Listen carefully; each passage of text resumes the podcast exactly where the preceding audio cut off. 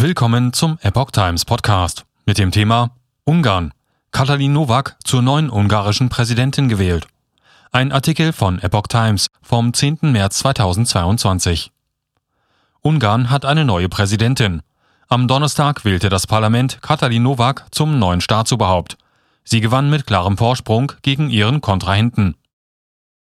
Das ungarische Parlament hat am Donnerstag Katalin Nowak eine Getreue von Regierungschef Viktor Orban zur neuen Präsidentin gewählt. Auf die 44-jährige Ex-Ministerin entfielen 137 Stimmen bei 51 Stimmen für ihren Kontrahenten Peter Rona, einen Ökonomen.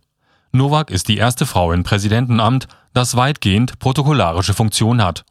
Orbans Regierung setzt sich für eine traditionelle Familienpolitik ein und will die demografische Entwicklung Ungarns stärken. Nowak, die lange Zeit Familienministerin war, erläuterte ihre Vorstellungen vor der Wahl. Wir, die Frauen, erziehen die Kinder, kümmern uns um die Kranken, kochen, sagte sie.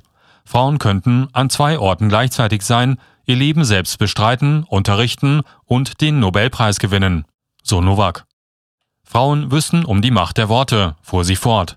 Aber wir können schweigen und zuhören, wenn es sein muss, und unsere Familien verteidigen, wenn Gefahr droht, sagte sie. Nowak war in Begleitung ihres Mannes und ihrer drei Kinder im Parlament eingetroffen.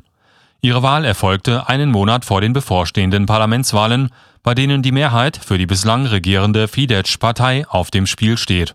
Die sechs Oppositionsparteien haben sich zu einer Allianz zusammengeschlossen. Sie wollen die Fidesz aus der Regierungsverantwortung verdrängen, die seit 2010 wegen Verletzungen des Rechtsstaates wiederholt am Pranger stand. Der Chef der Oppositionsallianz, Peter Makizai erklärte, Nowak sei wegen ihrer Nähe zu Orban für das Amt der Präsidentin ungeeignet. Nowaks Vorgänger, der 62-jährige Janos Ada, gehörte zu den Fidesz-Gründern. Er war seit 2012 im Amt. Sein Mandat endet am 10. Mai.